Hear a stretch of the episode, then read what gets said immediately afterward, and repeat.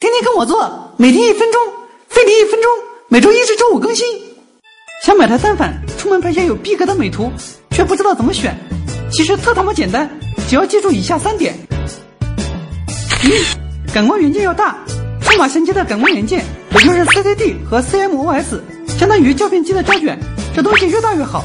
相机界有一句话叫做“以大一机压死人”，在相同光线下，有大感光元件的相机拍的相片画质更好。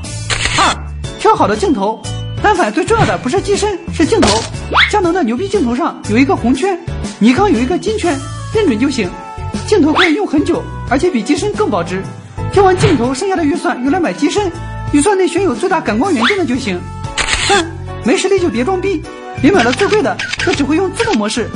刚入门先选个低端机，用来练习构图和了解拍摄参数，技术成熟了再换更高端的机子，反正更有可能学着学着就放弃了，便宜的机子躺那儿不心疼，还在攒钱中，照样可以用手机练习单反的构图和参数。